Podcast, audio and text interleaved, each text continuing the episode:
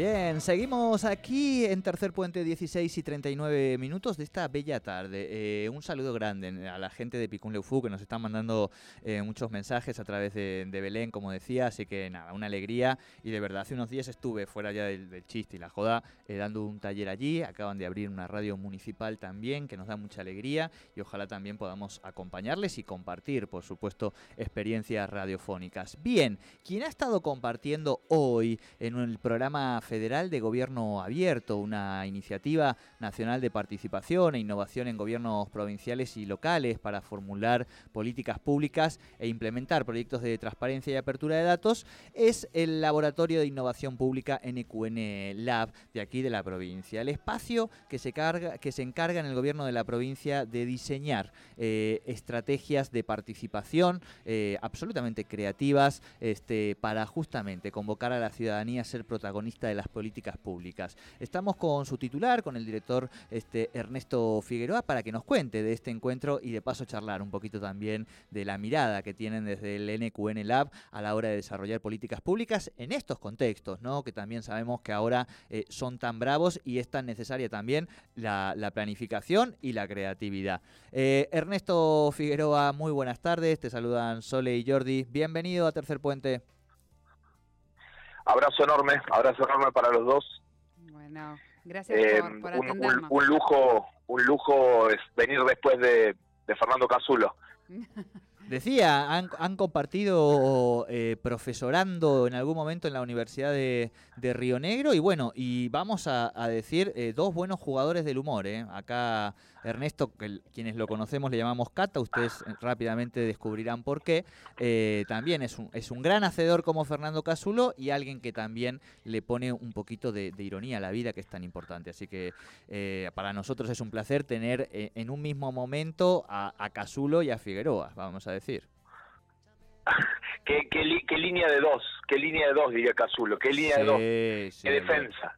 Tal cual, tal cual. Bueno, y quienes no te conocen... Lo que, contaba un poco tiene que ver con, con una actividad que, que, se desarrolló en el día de hoy. Eh, la, la Secretaría de Innovación Pública a nivel nacional lanzó un programa, Jordi, eh, vinculado a, cómo promover la, la innovación pública de, de norte a sur eh, en la Argentina y bueno, el, la provincia del Neuquén tiene, tiene precisamente un dispositivo, un, un, Jordi diría, un osado dispositivo institucional que pretende precisamente eh, que todo lo que tiene que ver con la participación, la innovación y sobre todo la incidencia ciudadana no sea eso que hacemos al final del día o, esa, eh, o en los ratos libres que nos quedan entre política pública y política pública, sino precisamente es un dispositivo del Ministerio de Ciudadanía en donde todos los días eh, tentamos, imaginamos, diseñamos y sobre todo hacemos espacios para ver cómo, cómo dar solución a la enorme complejidad de la agenda que tenemos en este presente, en este nuevo presente. No, no tengo malas noticias para dar, no hay post pandemia, pero sí una nueva realidad que hay que gestionar estratégicamente. Así que tuvimos el privilegio, Jordi, de poder el Laboratorio de Innovación Pública de Neuquén eh, coordina el Laboratorio Federal a nivel nacional de, innovación y nos tocó coordinar precisamente con más de 50 equipos provinciales y municipales un laboratorio para, para precisamente esto, ver cómo fortalecer estas estrategias de acercamiento a la ciudadanía para pensar mejor eh, cómo, cómo, cómo fortalecer el bienestar en nuestras comunidades. Muy bien. Eh, leía un poco, la verdad que, que no, no, no, había, no me había metido eh, mucho en el tema a partir de que Jordi propone, propone la nota. O sea, quiero, quiero, ah, voy a preguntar desde la ignorancia, eso voy con lo que estoy aclarando ahora, en relación a este, a este programa federal. Eh, ¿cómo, ¿Cómo es eh, la, adquisición o cómo se hace este, este pase de adquisición de herramientas, esta, el, llamado a la participación eh, de, las diferentes, de, la ciudadanía y con este acompañamiento técnico que un poco mencionabas recién? Bueno, lo, los escucho ahí, los escucho lejos, pero pero escuché, escuché, escuché la, la pregunta. Este, mira, digo, la, provincia de Neuquén, como te decía, hace cuatro años eh, existe dentro de, de, nuestro de nuestro gobierno provincial un espacio eh, que, que, viene trabajando un dispositivo de innovación pública abierta, ¿no? Y, tiene que ver con un tríptico, un tríptico central, ¿no? La, participación, la, innovación y, como te decía recién, la, incidencia ciudadana. Nos parece que es necesaria la participación, sí, por supuesto. Creemos que eh, se habla mucho hoy de, gobierno abierto. Nosotros cuando hablamos de, de, participación y cuando hablamos de innovación, no hablamos de tecnología, sino hablamos de personas. Cómo, cómo modificar primero hacia adentro, hacia adentro de la gestión, las maneras de pensar y hacer políticas públicas, de diseñar, digo, ¿cómo, cómo, cómo pensar que frente a la complejidad que hoy tiene este presente, ¿no? Un presente que nos encuentra después de la pandemia tan dura del año pasado y gran parte de este año, tuvimos que modificar y resetear nuestras formas de amar, de consumir, de trabajar, de estudiar, y digo, ¿no será también que habrá que resetear las formas de hacer políticas públicas? Creo que la vacuna es como la síntesis maravillosa de lo que es esta nueva era de la colaboración que, se maximiza, ¿no? Y, porque digo, en ese líquido que nos pusieron en el hombro hay una síntesis de eh, científicos públicos, científicos y científicas privadas, investigadores e investigadoras independientes, y, eso se aunó en, un tiempo récord para generar una solución y una respuesta a un gran mal que aquejaba, ¿no? Imagínate si eh, hubiera habido compartimentos estancos para diseñar la vacuna. La vacuna se, fue un gran espacio y una gran experiencia colaborativa en donde todos los que tenían un saber lo pusieron a disposición de lo común, que era la salud de la humanidad. Entonces digo, nos parece que si nosotros empezáramos a usar y trabajar esa lógica, la venimos haciendo con distintos programas dentro de Neuquén y fuera de Neuquén, inaugurar esta, esta era de la colaboración también hacia adentro de la gestión pública, ¿no? Esto de derribar paredes, derribar, eh, cuando nosotros siempre decimos cuando vamos a los municipios, eh, cuando un, con un, con un funcionario municipal, que es la parte más nítida, ¿no? De la gestión pública, va a la verdulería, el verdulero le dice, che, la verdad que las calles están muy mal, deberían hacer algo por las calles, y el funcionario dice, no, no, yo soy el área de cultura del municipio y el, el verdadero le dice, ustedes son parte del municipio, ¿no? O sea, no me importa qué área. Entonces digo, si, si la ciudadanía nos percibe como una unidad, ¿por qué no trabajamos también como una unidad? Así que creo que el gran desafío no es modernizar la gestión pública, ¿no? Esto de ponerle al, al FIA 600 Spotify o ponerle una calcomanía a los ODS para que sea sustentable el FIA 600, nos parece que no hay que modernizarlo, sino hay que modificar la estructura del Fiat 600, ¿no? O sea, generar un vehículo que sea más grande, con más accesibilidad, con más diversidad, y me parece que ese, esa es la gran tarea de esta hora, ¿no? O sea, el imperativo ético del presente es precisamente cómo hacemos para poner todo lo que tenemos a disposición de lo común y de los grandes problemas que tenemos que necesitan también de una complejidad en las respuestas. Bien.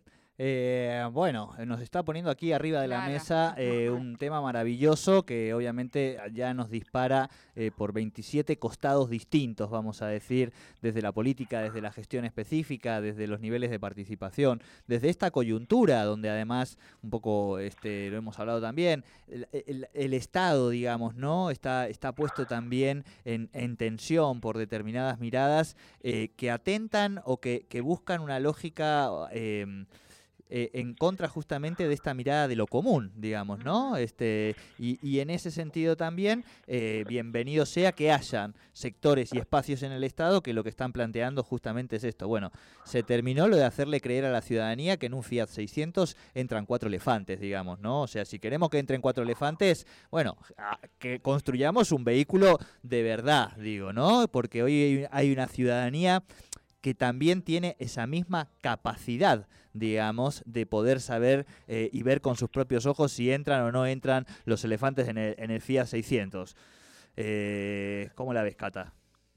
Tal cual, tal cual. Por eso digo que me parece que eh, la pandemia también creo que fue, además de todos los males y de todos los dolores, también, ¿no? Multiplicó, aceleró, visibilizó un montón de cosas.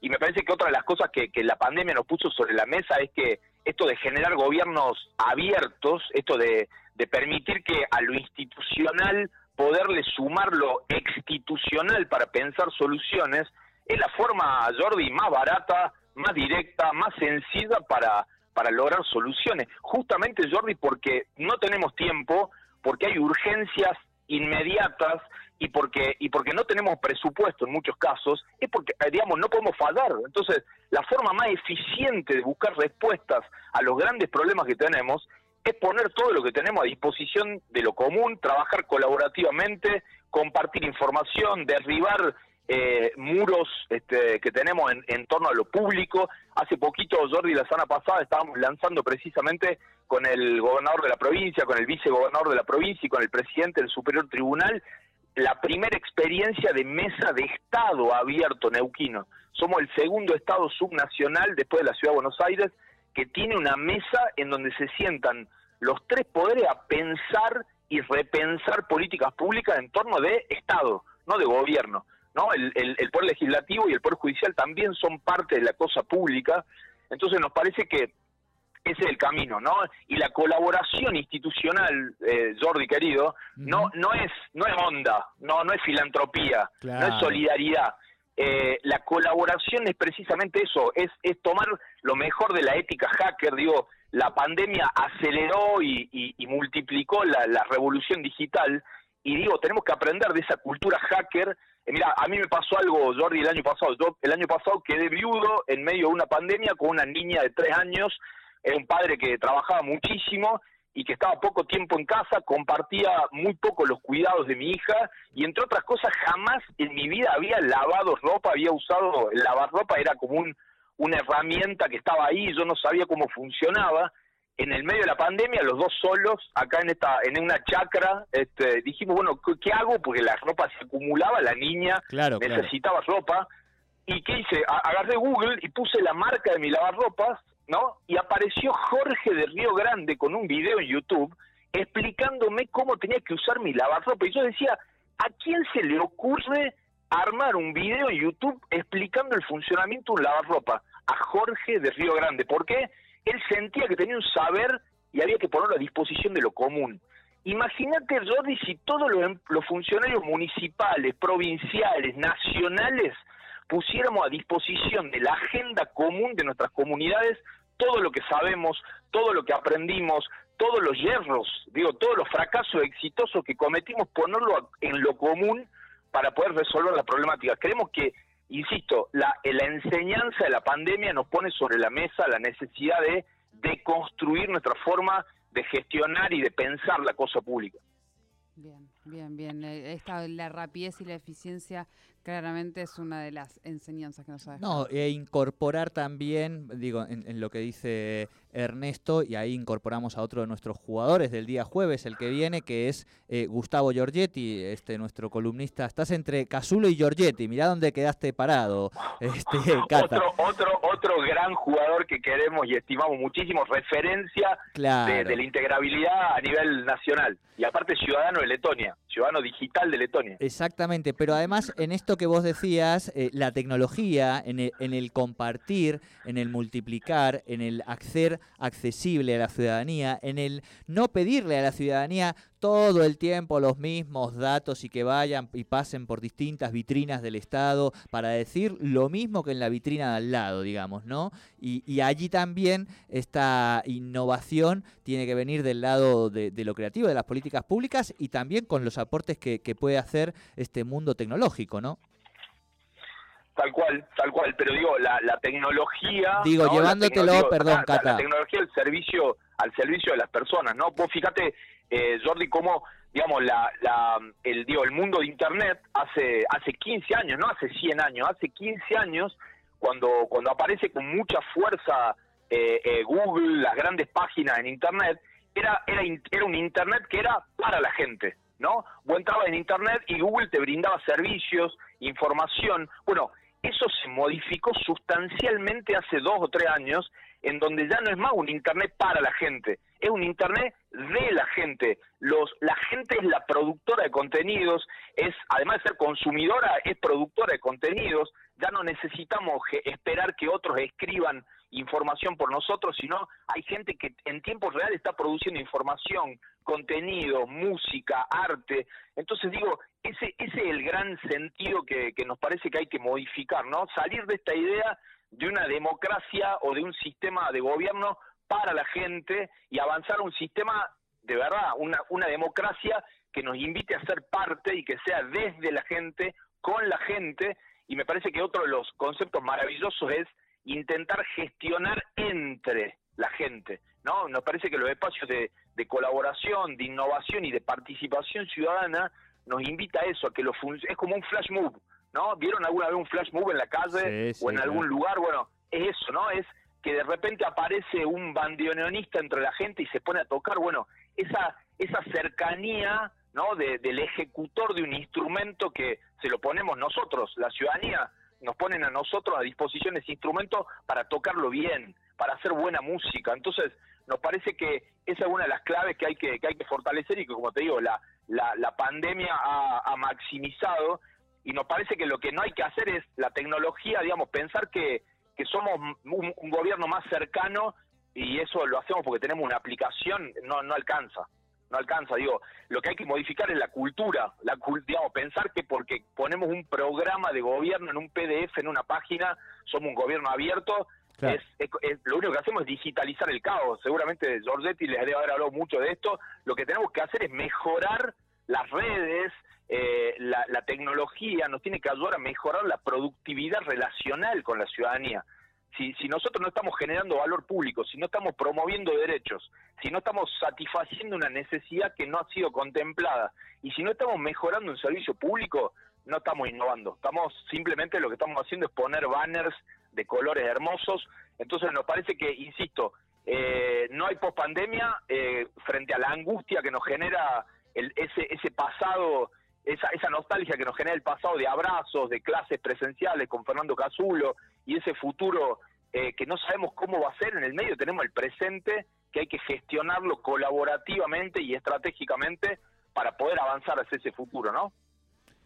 Así es, este clarísimo, Cata querido. Este, bueno, nos, nos abrís el, el, debate, en algún momento vamos a ocuparnos de armar algunas mesas y eso que tenemos muchas ganas en torno a estos debates necesarios de, de post pandemia. Así que poder hacerlo en articulación con ustedes y con la ciudadanía a través de, estos canales de comunicación también bienvenido sea. Bueno, te agradecemos muchísimo este primer contacto con Tercer Puente y por supuesto vamos a seguir atentos a todos estos procesos de innovación pública que se están dando en nuestra provincia y que también nuestra provincia tiene posibilidad de, de articular a nivel país. Abrazo grande. Abrazo grande, Jordi, te quiero mucho a disposición. Abrazo. Muchas gracias. Bueno, ahí hablábamos, eh, interesante. Yo la verdad que, que, que le ignoraba, que... que no, no, bueno, aparte no un gran jugador, el catamarqueño, ¿no? Digo, de Catamarca, digamos, ¿no? Por eso le llamaba Cata a, a Ernesto Bien, Ernesto Figueroa. Figueroa, exactamente, Exacto. director provincial de Innovación Pública sobre este programa federal de gobierno abierto.